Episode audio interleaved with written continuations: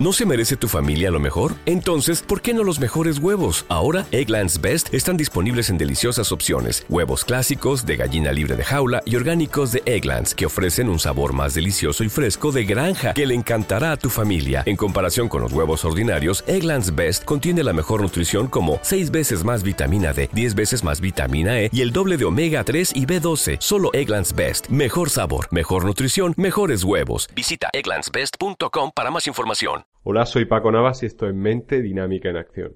Sé que he hablado otras veces de esto.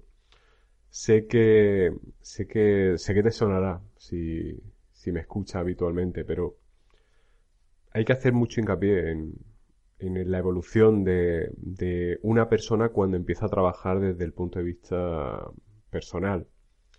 Trabajar desde el punto de vista personal implica enfocarte en ti, implica reconocerte, implica implica mirarte a ti. Porque lo que hacemos habitualmente es todo lo contrario, mirar hacia afuera. Es mirar a... Cuando nos va bien, el mérito es de alguien de fuera.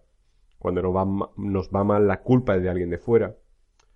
Y al final, muchas veces en nuestro lenguaje se denota que hablamos de nosotros como sujetos pasivos. Se denota que hablamos de nosotros como que no somos capaces de, de, de hacer, de crear, sino que solamente somos capaces de reaccionar, ¿no? Esta es una de las cosas que, que más se trabajan desde gobiernos, desde religiones, desde cualquier empresa que trata de controlar a sus miembros. Y una de las cosas que, que se trabaja también, quizá no de un modo muy sofisticado, es la transmisión de creencias de creencias limitantes o creencias de, de sujetos pasivos. Al final tienes que, que creer que hay algo por encima de ti, que es mucho más fuerte que tú, que es algo que, que es lo responsable de generar el cambio, ¿no?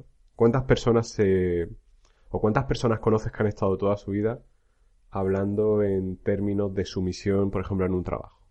Eh, ojalá algún día mi jefe me valore lo que merezco, ojalá algún día me den un aumento de sueldo. ¿O cuántas personas tienen este mismo discurso en, una relación de pareja? Ojalá mi pareja algún día me valore, ojalá algún día se dé cuenta, ojalá algún día me trate como merezco. Y esas personas ponen todas sus esperanzas en que otra persona que no ha hecho nada diferente empiece a actuar de un modo diferente a partir de ahora. Es irreal, es ilógico, es tan ilusorio como quien dice ojalá me toque la lotería para que me vaya bien, ¿no? Si te toca la lotería para que te vaya bien, pones de nuevo tu, tus esperanzas en, en un poder superior, en este caso en el de la suerte. Y al final todo lo que te pase lo, lo atribuirás a tu buena o a tu mala suerte. Y vuelves a ser un sujeto pasivo. Fíjate que incluso aunque te toque la lotería, aunque tu pareja te trate como quieres que te trate, aunque tu jefe te dé lo que creas que merece, lo que vas a decir es qué suerte he tenido.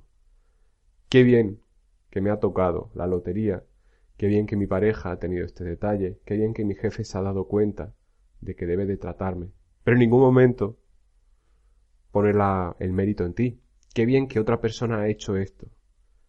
Pues muy bien, pero sigues siendo un sujeto pasivo. Sigues dependiendo. ¿Por qué te crees cuando llegan las elecciones que, que los gobiernos empiezan a bajar impuestos, empiezan a... Todas las cosas que, que prometieron que no harían en su programa electoral y hacen, empiezan a deshacerla. ¿Por qué? Porque así te crees que, que tú tienes algo de, de influencia en ellos. Pero es mentira. Al final el discurso que, que escuchamos es que bien que el gobierno ha, ha, bajado el IVA cultural, ¿no?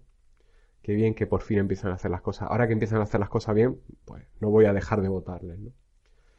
Eh, somos seres muy fácilmente manipulables. Y aquí al final la cuestión es que a mi entender, a mi humilde entender, es que ponemos la, la responsabilidad, tanto buena como mala, en el exterior siempre. Por tanto, cuando es algo negativo, tenemos a quien disparar nuestros dardos envenenados y cuando es algo positivo, tenemos a quien agradecerle algo, que nos dé algo que nosotros merecemos. Pero el problema es que nosotros no nos lo damos.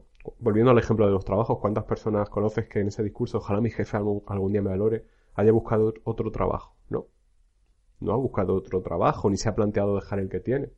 Simplemente ha esperado que por estar en ese sitio, en ese momento, en ese lugar, le den lo que merezca y pasa toda su vida laboral y no lo tiene.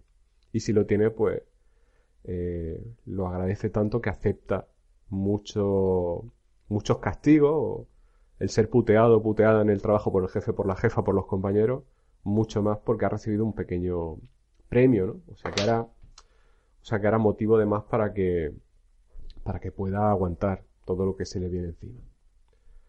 Somos, nos creemos, esto es como lo de la vida en el, en vida extraterrestre, ¿no? Somos egocéntricos a más no poder, somos narcisistas a más no poder, al pensar que, que somos la, la perfección, la perfección, el desarrollo máximo, la, fíjate, yo no sé ni hablar. fíjate cómo me atranco con algunas palabras, ¿no? Y somos una especie que no sabemos ni hablar. Por lo menos yo no sé ni hablar bien. Así que cómo vamos a ser el, el culmen del desarrollo de algo. Es, es ridículo, es ilusorio, pero nos sentimos bien pensando eso. En el, quizá tú estés escuchando esto y digas, joder, este tío se mete mucha caña, ¿no? Este tío cómo se castiga, o este tío cómo, que poco se quiere, ¿no? Y, y no, eh, no, no lo veo así. Yo creo que quererte poco, meterte mucha caña, sería decir, joder, eh, qué mal hago todo, ¿no? Joder, que, qué mal hablo, ¿no? Joder, cómo me atranco con algunas palabras. Pues no voy a hablar, pues no voy a hacer nunca más, no voy, me voy a callar, ¿no? Eso al final te limita.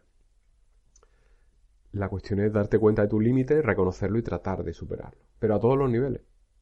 Por eso, para mí es fundamental que reconozcas que tienes límites y que algunos de ellos son superables.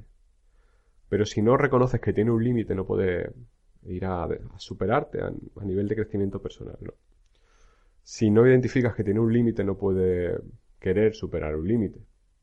Y ese es el problema de muchas personas. Hay extremos, a mi entender. Hay personas que no tienen ni puñetera idea de dónde tienen un límite, por tanto se creen que lo saben todo. ¿Te está gustando este episodio? Hazte fan desde el botón apoyar del podcast de Nivos. Elige tu aportación y podrás escuchar este y el resto de sus episodios extra. Además, ayudarás a su productor a seguir creando contenido con la misma pasión y dedicación.